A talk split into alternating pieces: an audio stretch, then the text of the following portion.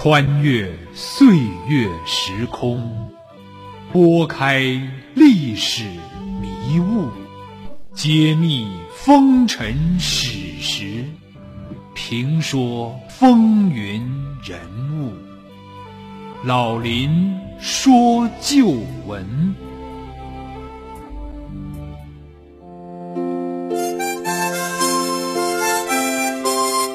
亲爱的听众朋友，大家好，欢迎您收听辽宁都市广播 FM 九二点一，每周日早七点至八点，由林霄为您编辑主持的《老林说旧闻》节目，我是您的朋友主持人林霄。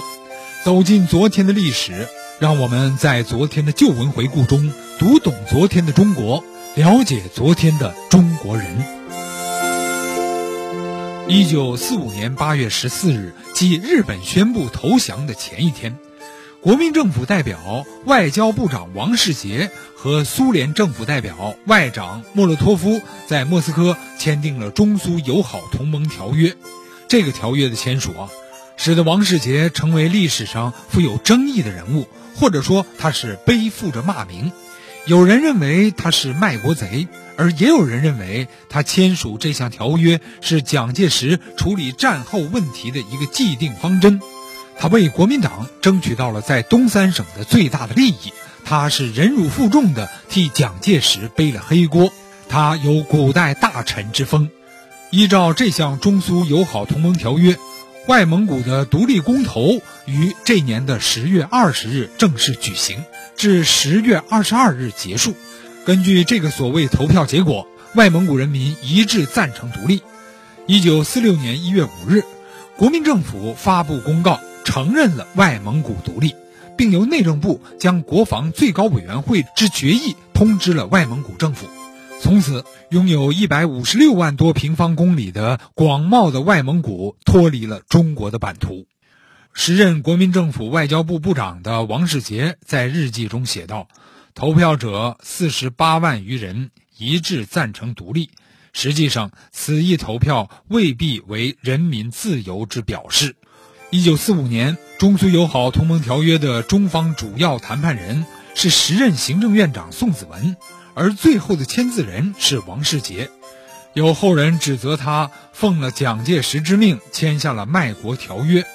中苏谈判刚开始的时候，王世杰的身份呢是国民党中央宣传部部长、国民政府参政会主席团主席。他是在怎样的情况下接替了宋子文，匆忙接任了外交部部长之职？王世杰在日记中的难言之苦又是如何描述的？他该不该为外蒙古独立而背黑锅呢？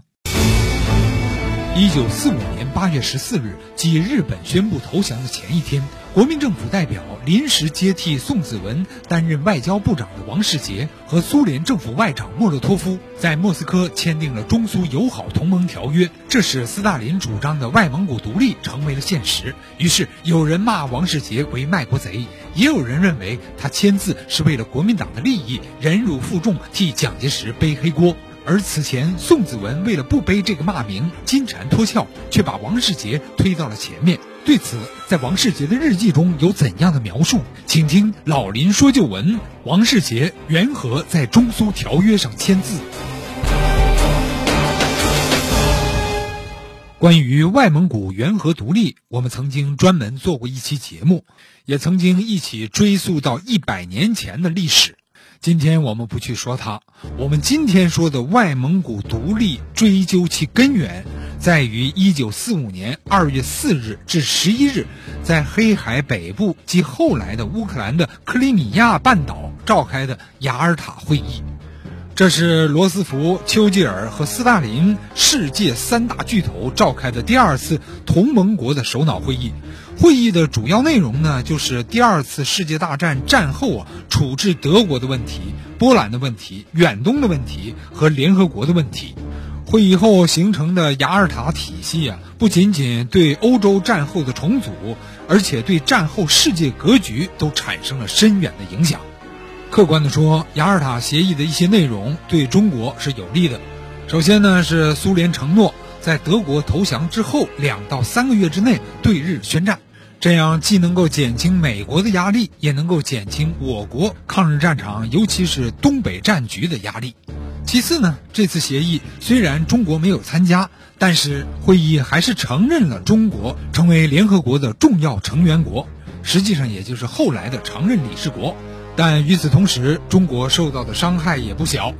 这三大国的三大巨头啊，对远东问题达成了损害中国利益的密约。其中呢，关于远东问题的协定，第一条就是维持外蒙古即蒙古人民共和国的现状。我们原来啊，在节目中曾经说过，早在辛亥革命之后啊，外蒙古就曾经在沙俄的支持下宣布独立，但并没有成功，也没有得到国际社会的承认。到了二一年，在苏联的支持下，外蒙古再次宣布独立。这次啊，外蒙古的独立仍旧没有得到中国和国际社会的承认。此时的外蒙古一直处于半独立的状态，而且受苏联的控制和影响很大。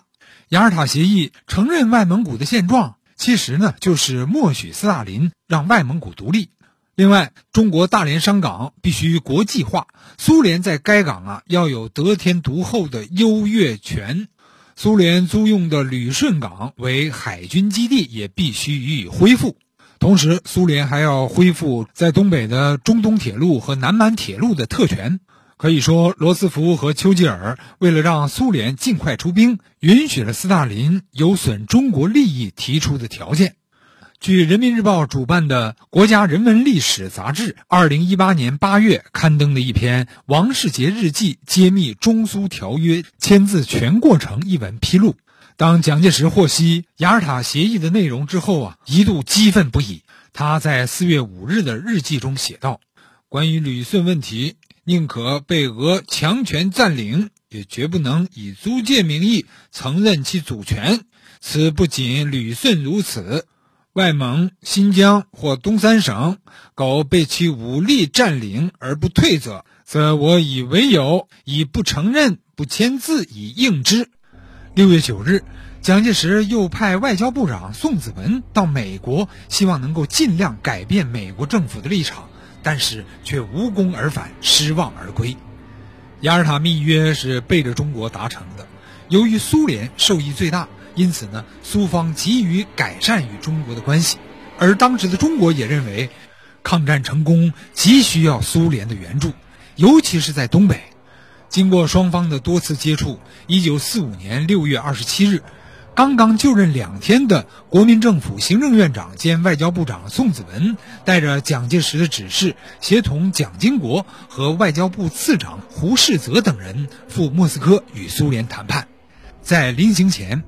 蒋介石在六月二十四号和二十六号定下了对苏外交之要点，即准予外蒙古以高度自治，在中国宗主权之下成立自治政府，以换取苏联归还东北、新疆之主权以及不支持中共的承诺。对苏的协议正是在这样一个指导思想下进行的，而蒋介石最看重的还是东三省的主权，尤其是旅顺问题。旅顺口在中苏拟定之同盟条约期间，可与苏共共同使用，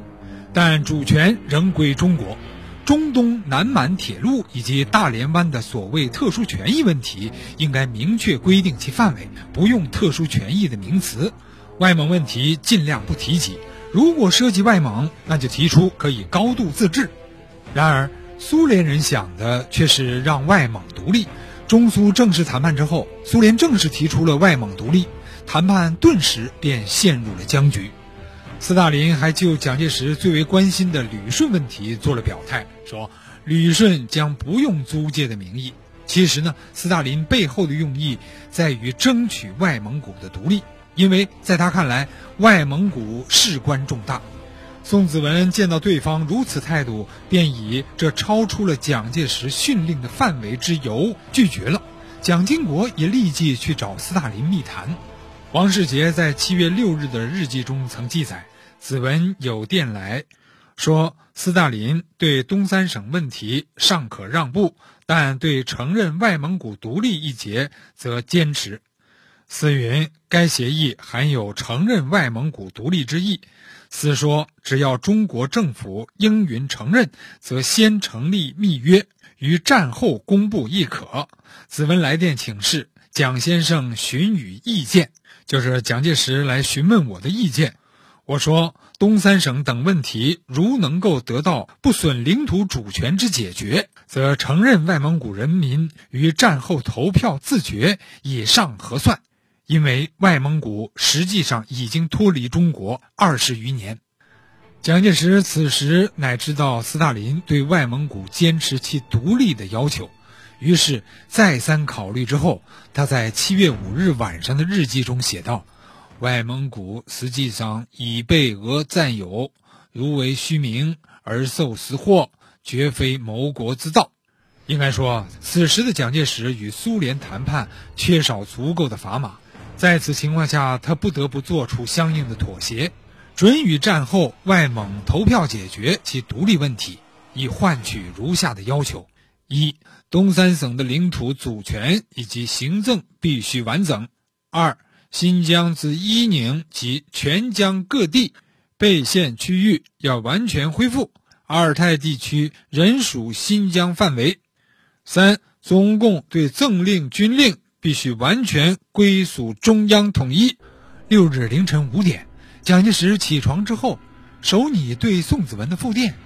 决造锁定方针，决心约期待中国完全统一以后，即可由我政府自动提出外蒙独立方案。这里啊，蒋介石在原来投票方案基础上又加了一条：中国政府自动提出。定下草案之后，蒋介石立即召见了王世杰。当此之时，国民政府的几位外交家啊，皆贤命在身，胡适啊、顾维钧啊、蒋廷福皆在国外处理联合国事宜。王世杰也是老蒋信得着的人。一八九一年出生的王世杰是湖北重阳人，自参加了国民政府以后，即历任党政要职，其涵盖面广及教育、政治、党务、外交、学术等等诸领域。是一位学人从政的典型。王世杰先后就学于伦敦大学政治经济学院及巴黎大学，并获得巴黎大学法学博士学位。一九二零年，应北京大学校长蔡元培之邀回国任教，在北大教授比较宪法。后来到了国民政府，历任法制局长、教育部长、立法委员等等职务。抗日战争时期是王世杰一生中担任职务最多、最为忙碌的时期。在他担任的诸多职务中，以军事委员会参事室主任、国民党中央宣传部部长和后来的外交部长责任最为重大。